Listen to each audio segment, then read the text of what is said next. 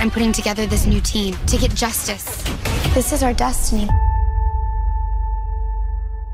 I'm Stargirl. Bienvenidos a un nuevo episodio de Bastón Cósmico. Acá estamos con Nacho para debatir el cuarto episodio de la segunda temporada de Stargirl. Esto es Bastón Cósmico. un podcast sobre Stargirl y este va a ser, eh, como vos decías, el cuarto capítulo que se siguen llamando eh, School Summer, Escuela de Verano, capítulo 4. eh, así que vamos a ver hasta dónde siguen manteniendo este subtítulo. Eh, en la temporada pasada todos los capítulos tenían un título distinto, Sí. aunque no eran muy rebuscados. Eh, Hourman o Doctor Sí. Midnight y Hourman. Generalmente, claro, era en el que se tratara de tal personaje, le ponían. Sí, sí, sí, acá no sé, ya se les acabó esa creatividad entre comillas, pero bueno, eh, vamos a hablar de este cuarto capítulo que, eh, bueno, el podcast está saliendo un poquito más tarde porque eh, nos habíamos ido de viaje, así que ahora ni bien volvimos eh, y vimos el capítulo, nos pusimos a grabarlo, así que van a salir medio juntos el cuarto y el quinto. Eh, ya en unos días eh, grabamos el quinto, que el quinto lo vamos a estar grabando como siempre en stream, en vivo, así que si se quieren sumar, eh, saben que pueden hacerlo. Y vamos a hablar de este cuarto, que por lo que yo estuve leyendo eh, ahí en internet, mucha gente decía que el capítulo vino flojo, entonces antes de verlo ¿El cuarto? tenía miedo, claro, Ah. tenía miedos de Mm. este cuarto capítulo. Sí. Eh, pero la verdad es que no lo sentí así. No. Me, me sorprendió que mucha gente opinaba eso y la verdad es que a mí me gustó mucho. Entiendo que les pueda parecer un poco más eh, light, eh, que venga más relajado, porque si lo comparamos con los anteriores que tuvimos, la introducción de Jenny Lynn, la hija del Green Lantern original. Eh, después tuvimos a la lapicera de Thunderbolt, el tema de Mike, eh, la introducción de este villano de Shade, de Eclipse, y sí, todo eso pasó en los primeros tres capítulos, fue un montón, pero este capítulo, a pesar de que no tiene algo así eh, que se mete en profundidad en la eh, mitología de DC, como fue Green Lantern o de Shade y todo eso, tiene muchos elementos de lo que vamos a ver en los próximos capítulos que se me hicieron muy interesantes. Y bueno, la verdad es que a mí me gustó, me dejó bastante conforme el capítulo.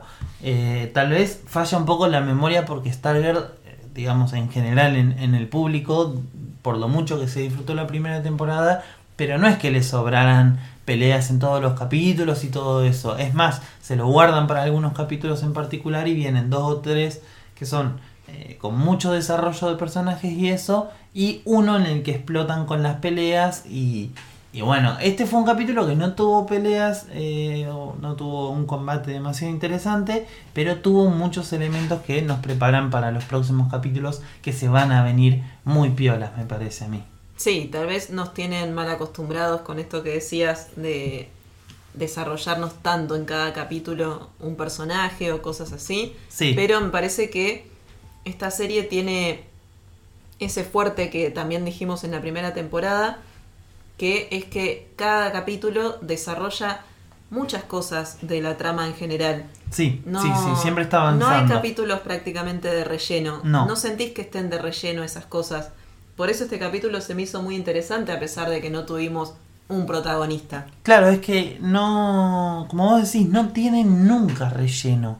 No sé en, la, en el siguiente capítulo que todavía no vimos porque eh, creo que tiene algo, o, o no sé, no, no nos vamos a poner a detallar sobre eso, pero eh, en general hasta ahora nunca me parece que hayamos tenido eh, relleno, como No. vos decís. Siempre No, no, están eso. avanzando en los personajes. Y bueno, este capítulo tuvo su, como vos decís, no tuvo un solo protagonista, sino que estuvo avanzando en las historias de varios personajes y tenemos eh, como varias subtramas. Mm. Así que nosotros lo vamos a organizar eh, esquemáticamente a este capítulo basándonos en, esas, en esos ejes temáticos. Uno de los principales, el que más destacó, me parece que fue el de Artemis Croc, la hija de Sportmaster y Tigress, que eran estos dos villanos de la Injustice Society que conocimos en la primera temporada y que vimos a lo largo de toda la primera temporada, y que su hija había tenido un par de apariciones eh, ahí, pero no la habían desarrollado prácticamente nada. Ya habíamos visto algo de ella en los primeros capítulos, si no me Sí. equivoco. eh, Sí, que sobre había tenido todo un pleito el ahí. enfrentamiento con, con Sí. Corny. Sí. sí, Y acá, eh, en este capítulo, es casi como que fue de las más protagonistas del Mm. capítulo. Vimos bastante Sí, de en ella. general la familia Crocs. Sí, Porque también están los padres Claro. que... eh, bueno, tuvimos el regreso de los Claro. actores que interpretan a Tyres y a Sportmaster.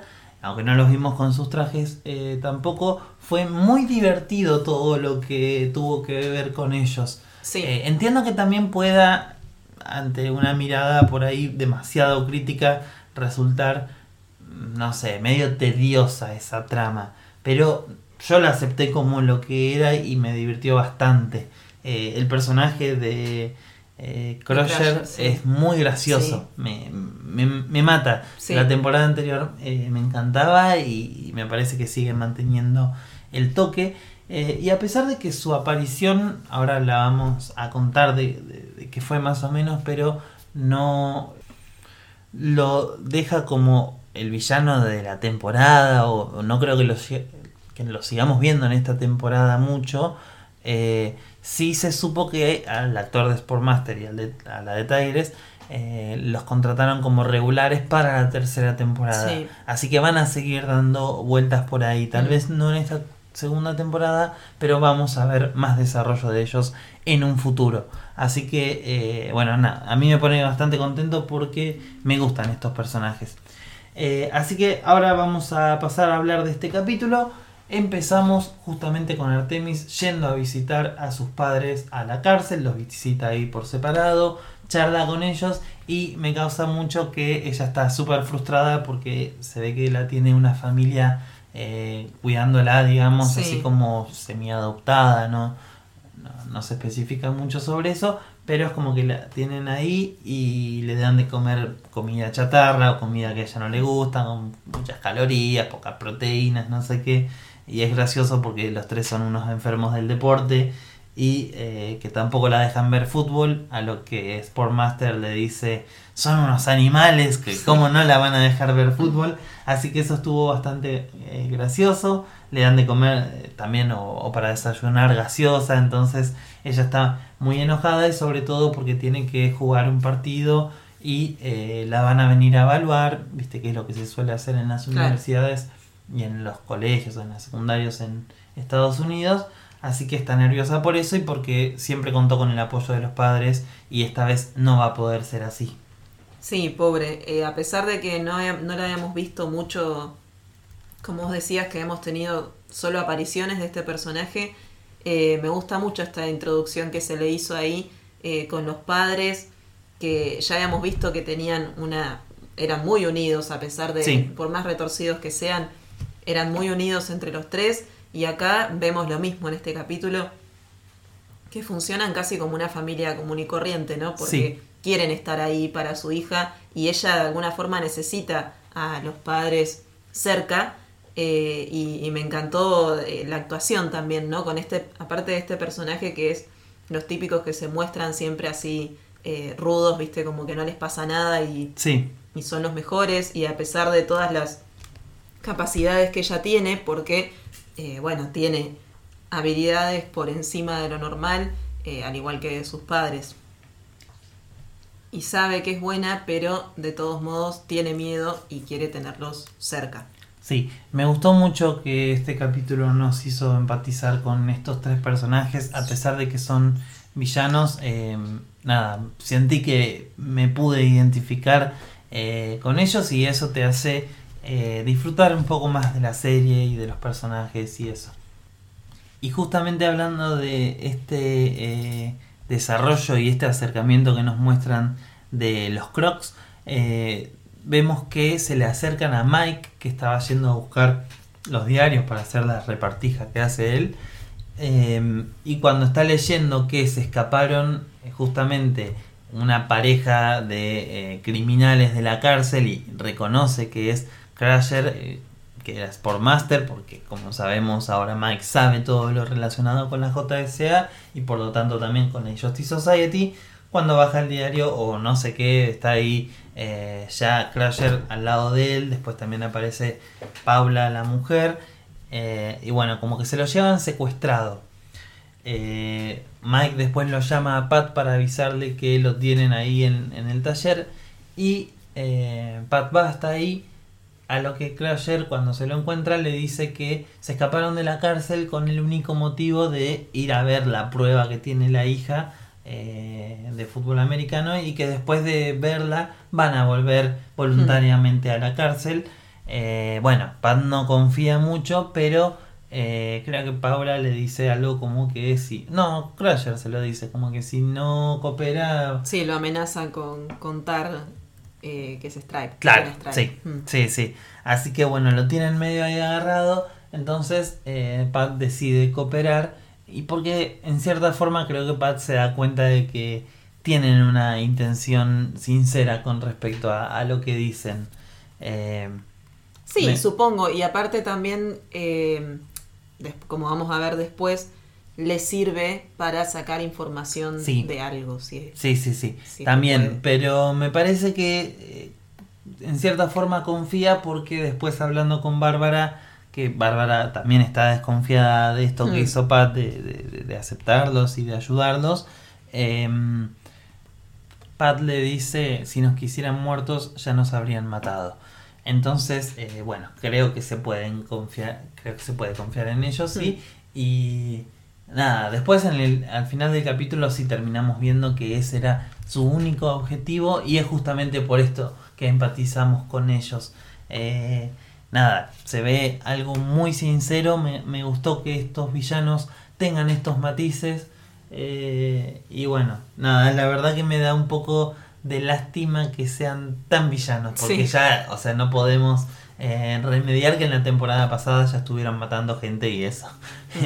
¿Te acordás que ya habían matado a alguien cuando eh, a un entrenador porque eh, no sé qué quilombo había tenido con la hija. que mataron a Bowen también. claro, sí. Mm. Sí.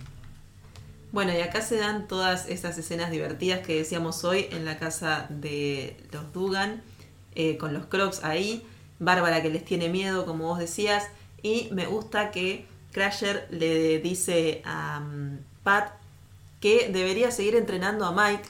Ah, Fíjate el, detalle que le dice, porque sabe mucho y habla mucho, así que es mejor que lo, sigas entrenando. Sí, porque le dice que se va a meter en problemas con claro, la que es mejor que, sepa y que sea parte del equipo. Bueno, Pat ya sabemos que le dice no, prefiero que se quede afuera de esto. Sí, cosa que me da bronca porque pensábamos que en el capítulo anterior ya había entendido que medio que lo tiene que empezar a incluir al pobre Mike. Y ahora está, no sé si lo dice solamente para, eh, digamos, no darle bola a a Crusher o, no, seguirle la corriente, pero está en esa de, no querer aportarle al chico para que también sea un superhéroe. Y encima que pobre Mike en este capítulo lo secuestraron nada más y después no volvió a aparecer nunca. No, sí, pobre chico. o sea, más relegado no lo pueden tener. Sí. Y, y nada, son todas esas, ya le están dejando el camino bastante libre como para que se vaya al otro bando. Sí, sí, sí. Como muy... Pero bueno, eh, sobre todo ahora que apareció Eclipso, eh, eh, bueno, después vamos a hablar sobre él, pero ya sabemos que desde el capítulo anterior eh, Pat sabe cosas de Eclipso, o sea, sabe que por ahí la gente es vulnerable a él, cualquiera puede ser vulnerable a él y que Eclipso te hace hacer cosas malas. A mí la verdad me da mucha bronca que lo tenga tan descuidado a Mike porque viste que decíamos antes nuestra teoría en los anteriores capítulos eh, nuestra teoría es que Mike eh, puede llegar a ser el nuevo eh, huésped mm. de, de Coso, de Eclipso. Entonces, nada, me preocupa mucho que lo tengan tan abandonado, pobre.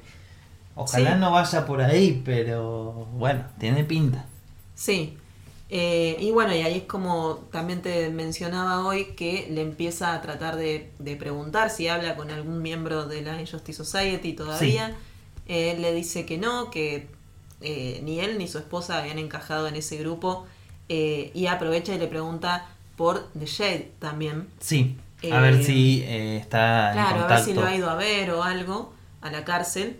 Y le dice que, que no, que nunca le cayó bien y que tampoco estaba en su equipo.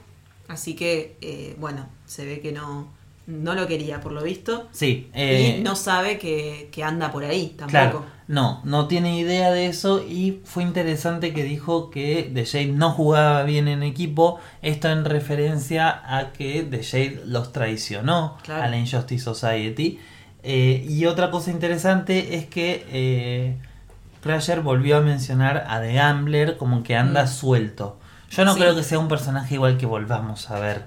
Me parece que medio que ya, bueno, lo dejaron vivo, pero listo, como que no, no creo que vuelva a tener importancia en la serie.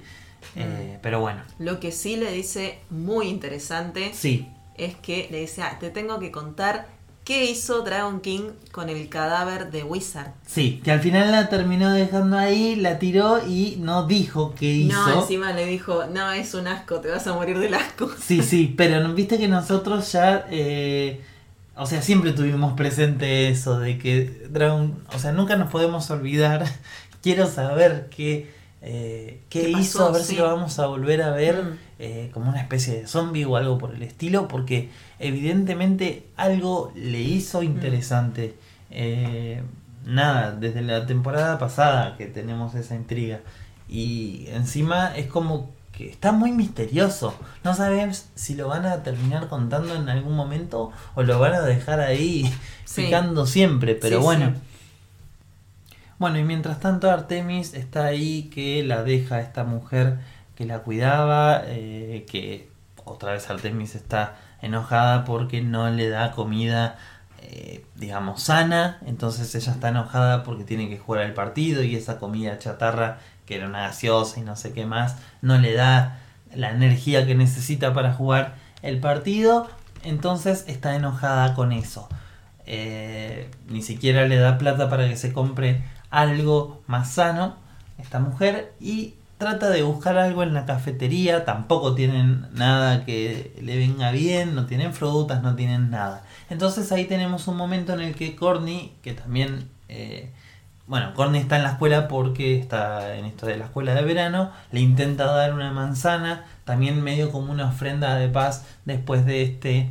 eh, de este quilombo que tuvieron juntas cuando eh, Corny pensó que Artemis le iba a pegar. Sí.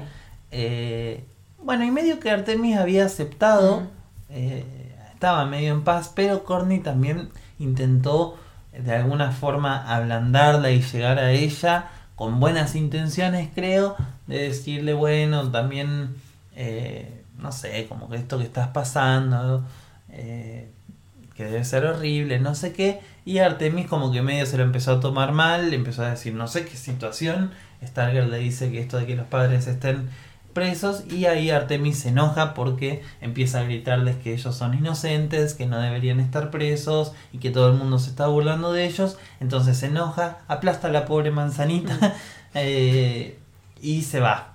Eh, y bueno, ahí se quedan Corny y Yolanda como, bueno, ¿qué le pasa a esta? Tiene unos problemitas de ira. Mm. Eh, pero bueno, ya nos vamos dando cuenta que eh, la cosa con Corny viene muy mal y vamos a ver dónde termina. Y bueno, eh, después Crusher, eh, Paula y Pat se van al partido y empiezan a ver que Artemis está jugando mal o le está yendo mal. Mm. Y parece ser, más que por la comida y eso, en realidad eh, parece ser porque no están sus padres ahí para apoyarla y eso es lo que hace que se sienta insegura.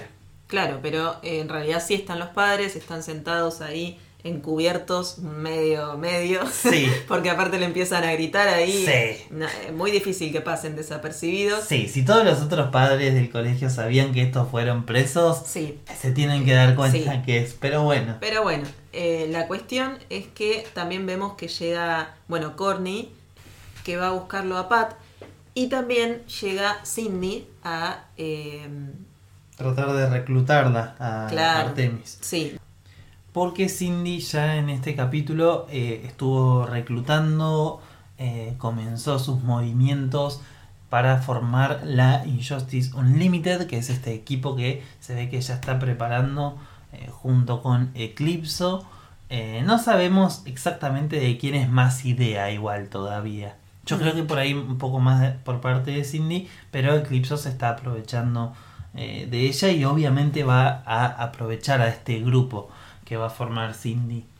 y bueno, en realidad la historia de Cindy en este capítulo comienza con ella eh, ahí reprochándole a Eclipso por haber matado a su madre, a su madre postiza. A su madrastra, sí. Sí, a su madrastra. Em, pero Eclipso se da cuenta de que en realidad no tiene que ver con haber matado a esa madrastra, sino que es más por un sentimiento que todavía no termina de superar, que tiene que ver con su madre original.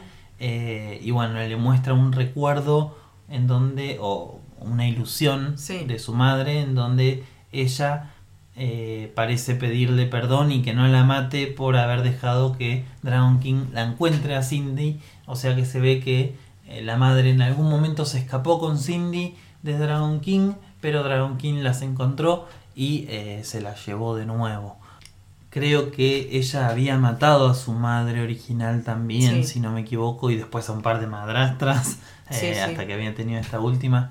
Así que, eh, bueno, parece que no puede superar eso, algo le está molestando en su mente y Eclipso se da cuenta y seguramente la va a manejar por este lado. Sí, y sabe, y a, Cindy le molesta muchísimo que se le meta en la mente. Sí. que, que se meta en eso que para ella claro, es, muy interno. Sí, sí, es una debilidad muy grande para esta chica que siempre eh, parece tan ruda, digamos, y, mm. que siempre, que, que nunca trata de eh, dejar ver sus fortalezas, eh, sus debilidades, perdón.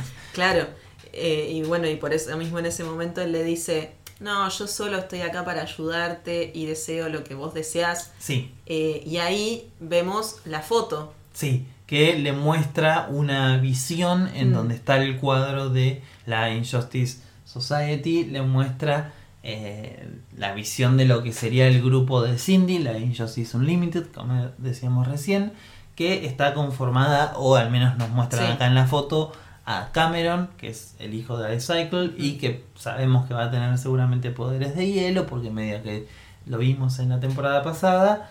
Eh, aparece también Artemis, esta chica que estamos mencionando hasta ahora, que acá hay mm. una curiosidad bastante interesante en cómo la mostraron. Sí. Porque la mostraron con un traje muy similar al de su padre. Sí. O sea, al de Sportmaster. Pero eh, esto difiere de la idea que nosotros veníamos eh, formulando para ella. Porque teníamos dos rumbos muy posibles para su personaje. Uno era que se convierta en una arquera, como principalmente vimos a esta versión del personaje en la serie Young Justice, como una heredera del manto de eh, Green Arrow y como además la habíamos visto en esta serie eh, vistiendo una vez un traje de Robin Hood. Eh, bueno, claro, nos llevaron todo por ahí. Sí. Y ahora nos dan esta imagen. Sí. Y Teniendo en cuenta también que está eh, Green Arrow establecido de alguna forma en el universo de eh, Stargirl, porque lo vimos en la foto de la temporada pasada cuando conocimos a los siete soldados de la victoria. El otro camino que pensábamos para ella es que eh, adopte el manto de su madre, de Tigres, porque tanto en los cómics como en la serie John Justice también en un momento toma ese rumbo el personaje y aparentemente acá eh, se van a tomar la libertad de eh, cambiar el origen, o digamos, cambiar el estilo y el, el nombre que tenga de supervillana eh, este personaje y va a heredar el manto de su padre de Sportmaster. En cómo se está conformando el personaje y la verdad es que tiene sentido eh, dentro del universo de la serie, porque es cierto que Artemis no se muestra con preferencia con el arco, eh, sí más con los deportes en general y eh, tiene más que ver con las habilidades de su padre. Entonces tiene sentido. igualmente, quién sabe si en un futuro, después de esta temporada y de verla como una villana, si es que la vamos a llegar a ver eh, con el traje de Sportmaster en este en los próximos capítulos, quién sabe si en un momento no se reforma, eh, no termina siendo entrenada por un Green Arrow en este universo y realmente termina siendo la Artemis que conocimos en Young Justice. Podría llegar a ser, pero bueno, vamos a tener que ver cómo se sigue desarrollando este personaje. Eh, volviendo a lo de la, imagen, sí. Eh, está también Cindy. Sí, como Shiv. También está Mike, que como dijimos, no sabemos cómo va a estar eh, involucrado en este equipo, pero para nosotros puede ir por el lado de Eclipso. Sí, sí, porque no otro poder ya, no le queda, pobre. Ya le dimos, tratamos de que tenga, la lapicera, pero bueno, no. Sí. y el otro miembro que se ve ahí es Isaac, que es al primero al que va a ir a reclutar ella. Sí. Em, que le empieza a decir que admira cómo toca música, que quiere hacer nuevos amigos y bueno, él la mira raro como diciendo desde cuándo te interesa acercarte a mí, eh, pero le logra llegar cuando le habla de la pérdida de sus padres y que le dice que ella también perdió a los de ella, entonces él que obvio, un chico súper solitario eh, encuentra en ella que tienen algo en común, entonces de esa forma eh, logra que la escuche. Sí, y ahí eh, lo lleva al cuartel de la Injustice Society, les muestra el cuadro donde Isaac puede ver que su padre fue el violinista, justamente Jeep le cuenta que eh, se, hacía llamar The Findler y, o el violinista en español y les muestra su violín sí. Eh, y le dice como que ahora es suyo. Mm. Isaac dice que todavía no sabe cómo usarlo. Sí, yo no sé tocar eso porque él eh, toca la tuba. Claro, sí, no, no es un violinista como sus padres. Pero bueno. Pero ella le dice, vas a aprender. Sí, sí, sí, sí. pero también cuando entran ahí, ella le dice que que ese es el lugar donde eh, sus padres intentaban salvar el mundo hasta que la Justice Society los mató. Sí, porque anteriormente eh, Cindy, eh, o sea, en la escena anterior le había dicho que su madre había muerto cuando estaba de cacería o algo por el estilo. Porque no sé si habíamos sabido en algún momento cuál fue la historia oficial de cómo, o sea, la historia oficial que se dio en la ciudad de cómo murió la directora del colegio. Sí. Eh, pero bueno, aparentemente esa fue la versión que habían dado. Eh, pero supongo que después de eso Cindy le contó la verdadera eh, razón si le dijo que la JSA los había matado. O al menos la verdadera. Ah, no, porque esa. La verdadera para ellos. O sea, para ellos sí que los consideran héroes. Sí. pero bueno. vamos a ver qué planes malignos tendrá Cindy más allá de derrotar a la JSA? Porque ella realmente no tiene ambiciones como tenía la Injustice Society de eh, salvar al mundo o algo hmm. por el estilo.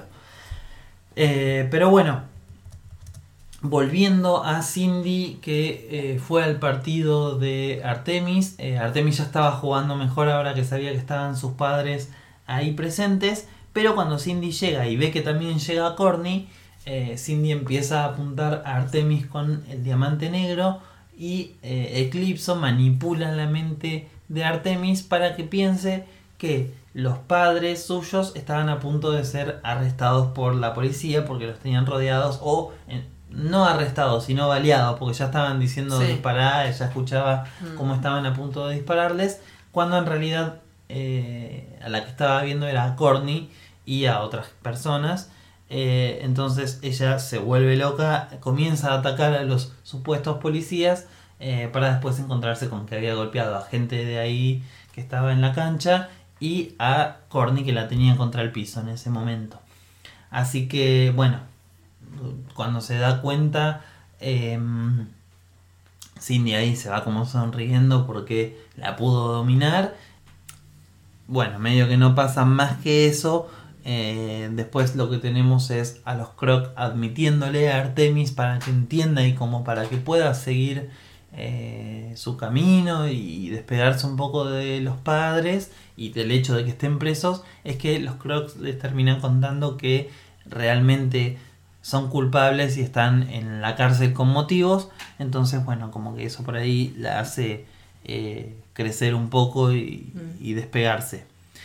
Pero no tanto porque Cindy después viene y eh, la recluta cuando justo Artemis recibe una llamada de eh, la persona hasta que la venía a observar para, para darle una beca y le dice que no la van a tomar porque es muy violenta y porque tiene estas reacciones y mal carácter y no sé qué, por todos los golpes que le dio la gente de ahí. Cindy viene y le dice, bueno, es una lástima que no te hayan eh, tomado de ese equipo, pero ellos se lo pierden. En cambio yo te vengo a ofrecer que formes parte de un equipo del que formaban parte tus padres. Así que, bueno, hmm. ya tiene a dos reclutados adentro, Cindy. Sí, a los dos a Isaac y a Artemis. Ah, sí, sí, pero digo, para vos los dos van a ser villanos.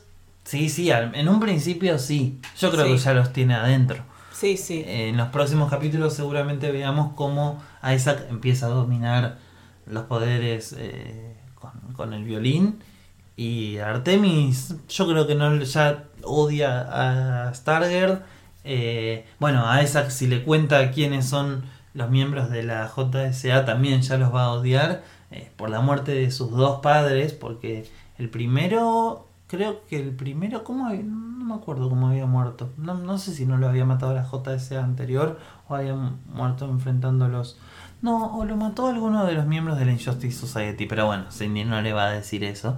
Eh, y la cuestión es que sí, los va a poner a los dos re en contra eh, los otros ya tienen las habilidades como para pelear, solamente le faltan las armas seguramente, eh, que las van a conseguir fáciles y yo creo que en los próximos capítulos ya vamos a ver algún enfrentamiento.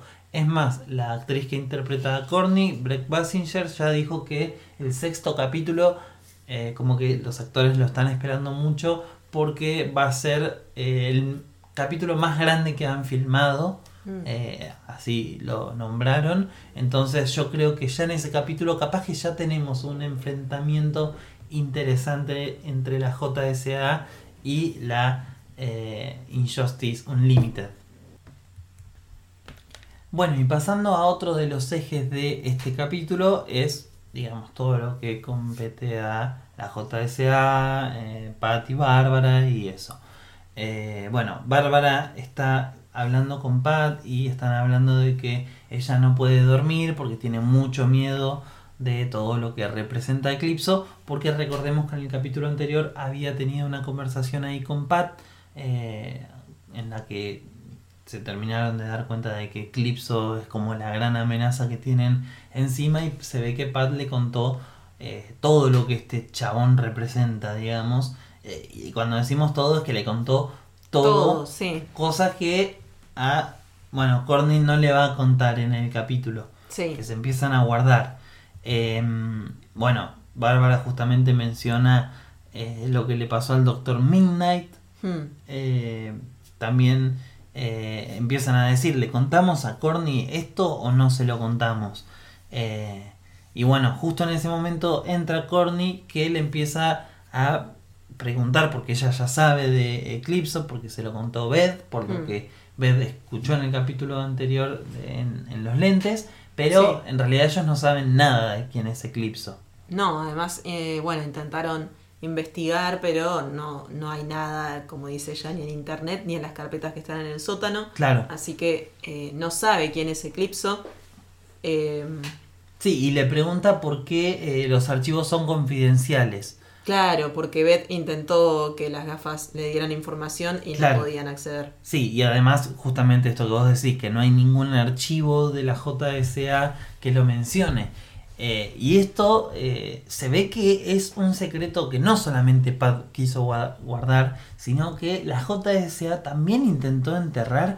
Eh, nada, e-, es, sospechoso que lo mm. hayan querido ocultar incluso ellos mismos y que sea en, sus archivos confidencial. Eso es, la verdad, bastante extraño. Sí.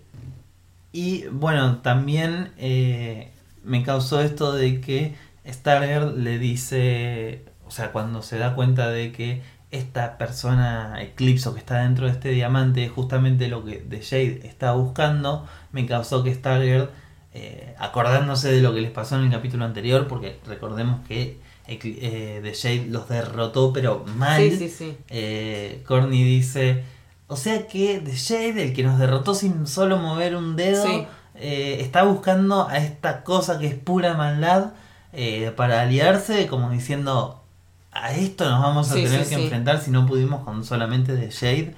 Eh, y bueno, Bárbara sigue preocupada. Claro, porque ahí, eh, bueno, Pat más o menos que le explica un poco quién es Eclipso. Mm, Eh, por eso ella dice, ah, pará, me estás hablando de algo muy malo. sí, Eh, porque él le dice que quien tenga el diamante puede tener los poderes de Eclipso. Sí. Y que, bueno, es el diamante que está buscando de Jade. sí, Eh, que los poderes son lo que le pasa después a Artemis, que es Claro. lo que contabas vos recién, que se puede meter en tu cabeza y que él dice que Starman dijo que el diamante obliga a las personas a hacer cosas malas a sí mismas Sí. y a otros. sí, Y esto que es muy interesante, que cuanto más tiempo activo esté Eclipso, más poderoso se vuelve. sí, sí, sí, parece que va ganando poder eh, a medida que va haciendo que las personas, o absorbiendo personas, a Claro. medida que va absorbiendo personas.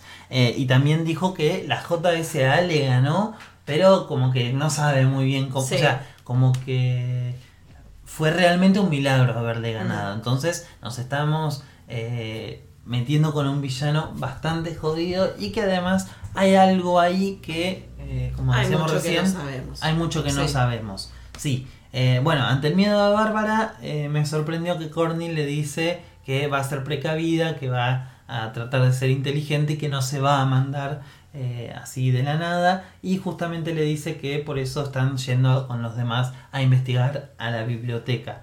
Eh, bueno, con respecto a la trama de Beth que la habíamos mencionado recién, ella sigue ahí tratando de arreglar las gafas y como decías, intentó entrar en los archivos y le salió que eran confidenciales, pero entre medio tuvimos una escenita en la que eh, tiene una conversación con la madre en la que intenta que salga con su padre eh, ahí en una tipo de cita o algo así como para que se reconcilien y la madre no le da mucha bolilla. Nada, para mencionar el avance mínimo que van teniendo los personajes y las tramas individuales de cada uno, eh, porque suponemos que a lo largo de la temporada algún lado va a llegar.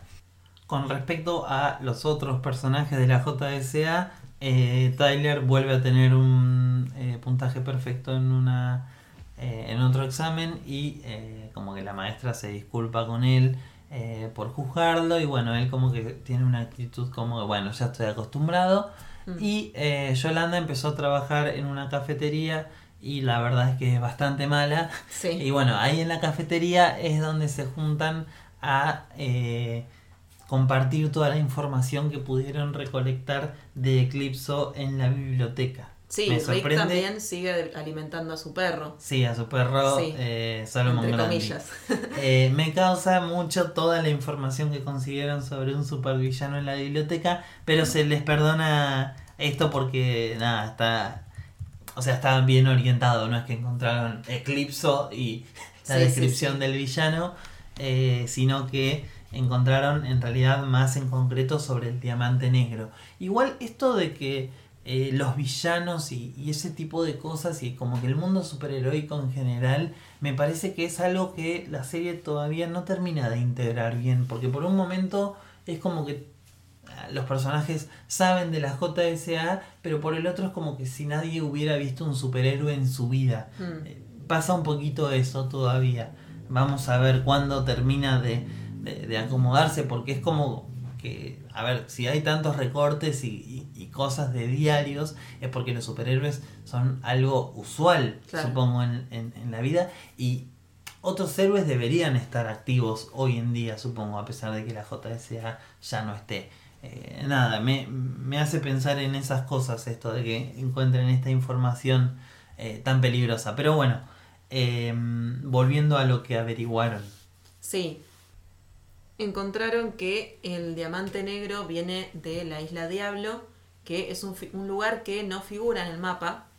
Sí. pero que sí estaba en los mapas de 1820, como explican ahí, y que para el 1832 ya dejó de aparecer eh, porque no volvió nadie más, es la explicación que es la conclusión que ellos sacan. Sí, como que no quisieron que nadie se arriesgue ahí claro, porque la gente... la gente que va ahí no vuelve. Sí, Además, excepto una persona excepto que sí logró volver, Sí, que es eh, un investigador que se llamaba Bruce Gordon, que aparentemente fue el que trajo el diamante negro desde ahí. Asumen esto porque es la única persona que volvió de ese lugar. sí, no, claro, no, no es que lo diga porque ah, es- toda esta información la encontraron en unos libros que escribió Claro, eh, justamente Gordon, él. que se llamaba eh, Lost Societies. Y es, es eso que vos decías, no dice exactamente que fue él el que trajo el diamante, pero como fue el único en volver, puede ser que tiene que haber venido de ahí. Sí, y acá tenemos algo muy interesante con el nombre de este personaje.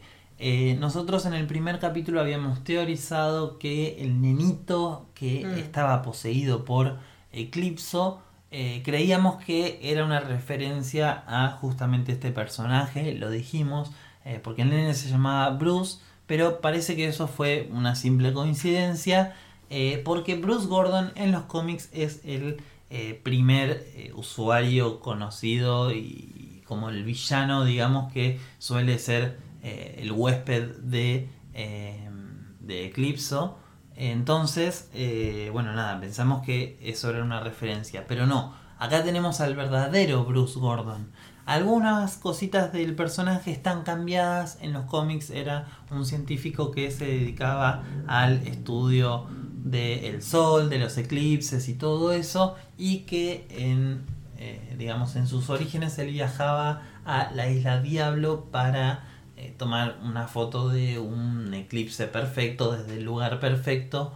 Eh, y bueno, y los acontecimientos que tenían lugar ahí hacían que termine siendo, digamos, poseído por Eclipso. Acá, como te decía, cambiaron un poquito las cosas y no estudia los eclipses y eso, sino que parece que Que era un estudiaba... explorador. Sí, Mm. explorador y como el libro se llama Sociedades Perdidas, Sí. es como que eh, justamente iba a estudiar las comunidades y todo eso.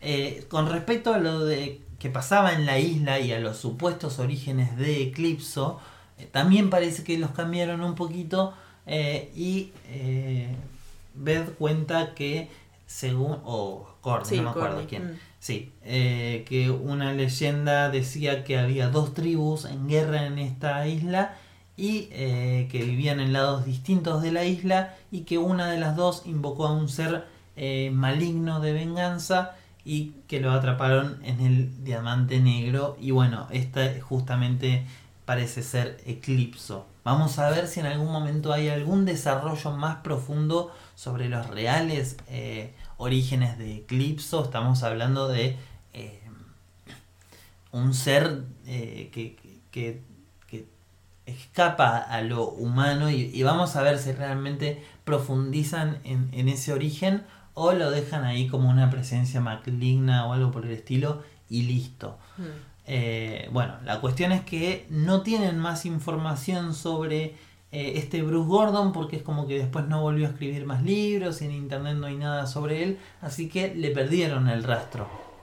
Sí, por eso Courtney se va a la biblioteca a buscar más información sobre Bruce Gordon, donde se encuentra a The Shade, que ella, bueno, como sabemos que, que es ella de mm, mandada, le empieza a decir, ah, yo ya sé que querés hacer vos, yo ya sé que vos te querés el, el diamante para eh, unirte con Eclipso y hacer algo muy malo. eh, que me encanta que él se, se ofende porque lo compara con iCycle y Brainwave. Sí, sí, sí. Eh, pero bueno, ella también le dice, sí, sos malo porque mataste al Doctor Midnight. Claro. Eh, y él le empieza a decir, ¿y vos cómo sabes eso?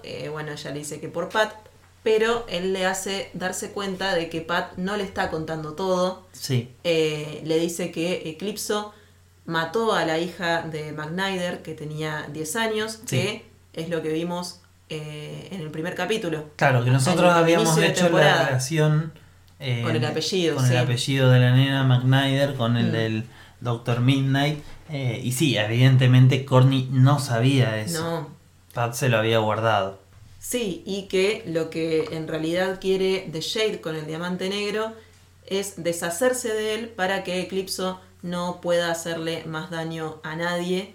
Y bueno, ahí le dice a Corny que deje que él se encargue y desaparece. Sí. Ya nos dejó eh, la, esta, esta duda sembrada tanto a nosotros de por qué Pat está ocultando toda esta información. A Corny también se la dejó y Corny va y medio que lo confronta eh, medio al final del capítulo después de todo el incidente con Artemis y eso. Eh, primero lo confronta diciéndole por qué no le contó de los Crocs, porque encima de que venía a preguntarle media caliente, porque no le había contado lo de la muerte de la hija de McNider, eh, se termina enterando de que él estaba con los Crocs, que se habían escapado de la cárcel y que no sé qué, entonces medio que no le gusta eso, porque se está notando que no confía realmente en ella y a pesar de que ella tiene esta determinación de que ahora es una mejor Stargirl que en la, eh, que en la temporada anterior, aunque no sé por qué, porque todavía no hizo nada de nada en esta temporada, pero bueno, ella está en este plan de, bueno, voy a ser más precavida antes de actuar y eso, y encima... Claro, hay, hay una evolución, aunque Sí. por lo menos en eso. Sí, sí, sí. Si no, ya se hubiera tirado de cabeza a The Shade, por Sí. ejemplo, Bueno, en el otro capítulo. Sí, medio que casi lo hace, pero también fue con más precaución. Un poco Sí. por esta nueva Stargirl y otro poco también por eh, Yolanda, Sí. que también ve cómo, cómo le impactó a ella haber Sí. eh, llegado a esa situación y como que dijo, no, bueno, todos tenemos que ser más precavidos porque trae estas consecuencias. Sí, y otro motivo también es porque tal vez antes era más de preocupada de qué le pasaba a ella eh, y de su seguridad, pero ahora que Bárbara sabe eh, todo con respecto a Stargirl y a la JSA, es como que también eh, me parece que piensa en Bárbara eh, antes de actuar y, y- y en que ella esté eh, tranquila de que no le va a pasar nada. Entonces, Sí, y además todo lo que pasó eh, en la primera temporada, o sea, al final de la primera temporada, tiene que haberle modificado algo. claro, Porque ella en la primera temporada sí tenía el bastón y se creía toda poderosa, Sí. eh, como le pasaría a cualquiera, ¿no? Que es lo que siempre nos gustó tanto de esta serie, Sí. que es eh, que un adolescente con un bastón así que hace. Sí, Pero, que saben eh, adaptar muy bien las personalidades a, Claro. esa, a esa serie. Entonces para esta temporada creo que sí está muy bien marcado que por lo menos ya, aunque sea, piensa las cosas antes Claro. de mandarse. Así que bueno, como ella eh, cree, está eh, más en un lugar más maduro, aunque todavía no lo haya podido demostrar porque no ha tenido la oportunidad mucho.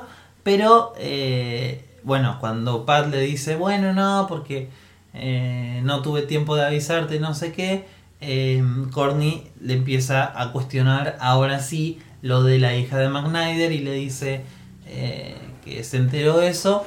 Y Pat le dice, ¿Cómo te enteraste? Y ella le dice, ah, entonces es cierto. Pat le dice que porque no quiso asustarla y eso, y bueno, Courtney sigue en esto de que, eh, que no es que se vaya a asustar, pero bueno, que quiere saber las cosas. Eh, y bueno, tiene toda la razón, porque si se están metiendo en todo esto, quiere saber a qué se enfrenta. O sea, tiene todo el sentido del mundo y acá me parece muy mala la actitud de eh, Pat y Bárbara de estar queriendo ocultarle cosas. Eh, porque de esa forma nunca se van a dar cuenta del peligro al que se enfrentan. Y sobre todo porque no es que Pat tiene un plan de decir, ah, bueno, yo lo voy a poder derrotar solo a Eclipso, eh, así los pibes no se tienen que preocupar. O sea, no, los que se van a tener que hacer cargo van a ser la JSA. Entonces es como que me parece muy injusto eh, y muy mal de su parte que no le terminen de contar todo. Em, entonces Corny también le pregunta si hay algo más que debería saber sobre la JSA o sobre Bruce Gordon, a ver si Pat sabe algo también, y Pat le dice que no. Eh, más tarde tenemos una conversación entre Pat y Bárbara donde justamente debaten si le van a contar a Corny o no realmente la verdad, que todavía nosotros no, No sabemos, a, ciencia cierta, no. Pero eh, terminan decidiendo que no, porque la quieren proteger de la verdad. Y sobre todo eh, dicen que porque cuando se, a ver, si se llegaran a enterar tanto Courtney como los otros chicos de la JSA, nunca van a volver a ser los mismos. Mm. Es muy interesantes estas palabras, Sí. muy interesantes. Eh, y bueno, medio que ahí ya va terminando el capítulo, pero eh, hay otra escena más, pero antes quiero eh, profundizar sobre qué es lo que no le quieren contar. A mí se me ocurre que lo que no le quieren contar, teniendo en cuenta también lo que dijo de Jade, porque nos olvidamos de mencionar, pero fue algo muy importante, que de Jade medio que se paró en un lugar de antihéroe, eh, con lo que decíamos hoy, de que quiere deshacerse del cristal de Eclipso para que nadie eh, se vuelva, digamos, para que no controle a nadie, para que no vuelva a lastimar a nadie. eh, porque también había mencionado otra cosa que es que no mató al, al Doctor Medianoche porque sí, como diciendo que él nunca lastimó, insinuó que nunca lastimó a nadie que no se lo mereciera, Mm. a pesar de que muchos eh, le digan que tiene medidas muy extremas o que se pasa de la raya, pero bueno, nos lo definieron muy bien como un antihéroe, como nosotros veníamos pronosticando desde los anteriores capítulos del podcast que se iba a inclinar para ese lado este personaje eh, y nada, nos dejó picando que mató al doctor eh, Midnight por un motivo, digamos, como que no estaba libre de culpa eh, McNider. Entonces, relacionándolo con lo que estaba diciendo Pat ahora a Bárbara, me hace pensar que eh, Eclipso en algún momento tomó control sobre McNider. Hmm. McNider hizo algo, mató gente, puede ser, o digamos, tuvo algún momento eh, de villano. Y eh, bueno, tal vez después volvió a ser un héroe, pero a ojos de The Shade es culpable de haber cometido asesinatos y eh, decide capturarlo de alguna forma o matarlo porque justamente acá pasamos a que nos enteramos de que McNider no está muerto, No. está atrapado.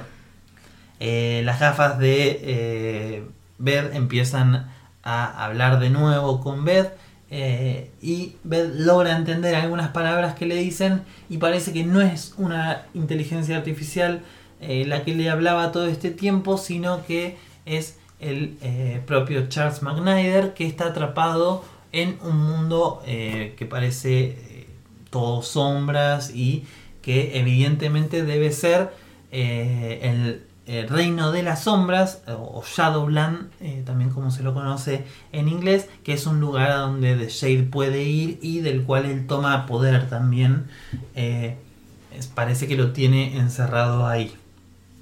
O sea que está vivo y o sea que seguramente en algún momento cuando... Bueno, ahora Beth lo sabe y seguramente se lo va a comunicar a la JSA y van a buscar la forma de rescatarlo, supongo.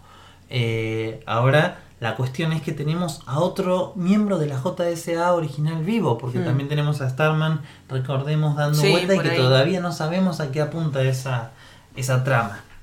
Eh, y que también vamos a ver a The Flash en algún momento de esta segunda temporada, aunque tampoco tenemos detalles de qué va a hacer él.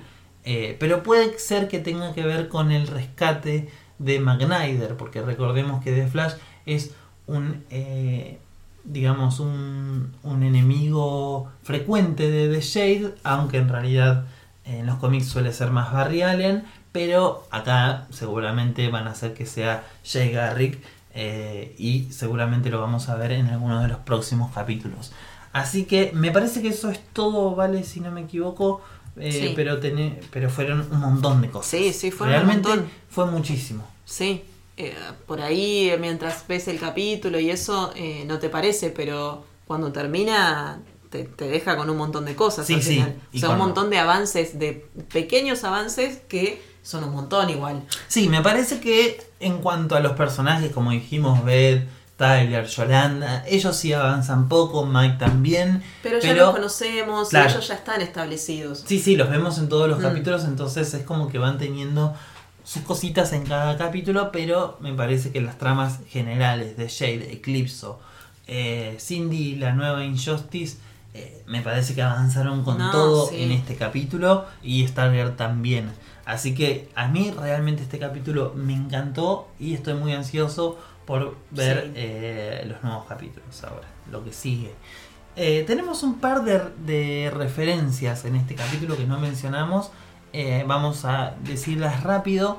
Una es eh, una que me gusta porque Stargirl siempre tiene referencias muy cinéfilas y eh, mencionan una película que se llama The Young Jack Redemption que en español se la conoce como Sueño de Fuga. Es una película de 1994 de Morgan Freeman y que Pat se la menciona a Crusher cuando le pregunta si la cárcel da miedo o es divertida como en esa película. Y la otra referencia es que es esta librería, biblioteca, no sabemos bien exactamente qué, a la que va Courtney eh, a investigar sobre eh, el diamante negro y Bruce Gordon. Es que esta, este lugar se llama The House of Secrets, que en los cómics eh, de DC de la época de los 60 era un cómic donde aparecían eh, personajes que tenían que ver eh, más con eh, la magia y ese tipo de cosas en la editorial de DC y es un digamos una publicación donde por ejemplo aparecen personajes como Swan Thing, la cosa del pantano y quien tuvo su origen en esa serie de cómics fue también este villano Eclipso junto con la historia que lo relaciona con Bruce Gordon, aunque en esa época era un poco distinto a lo que seguramente van a adaptar acá, eh, los orígenes del personaje, pero Eclipso debutó en eh, el año 1963 en esa serie de cómics. Así que esas son las dos referencias que no quería eh, dejar afuera del podcast. Bueno, y ahora sí, creo que es todo. Ya son todas las referencias, ya hablamos de todo, todo lo del capítulo. Sí, Nosotros nos vamos a volver a encontrar el próximo lunes para hablar del quinto capítulo de esta segunda temporada de Stargirl. Vamos a debatirlo en vivo en Twitch, como siempre. Sí. Eh, así que les vamos a estar avisando a qué hora aprendemos y demás sí, por nuestras redes sociales que nos encuentran en Twitter e Instagram como Wonderwalls Oak. Sí. Y si nos quieren seguir en nuestro canal de Twitch para ya estar atentos a eh, justamente cuando aprendamos, eh, nos pueden encontrar como Sock también en Twitch. Así que muchas gracias por llegar hasta acá y escucharnos. Nos volvemos a encontrar en el próximo episodio de Bastón Cósmico. Hasta la próxima.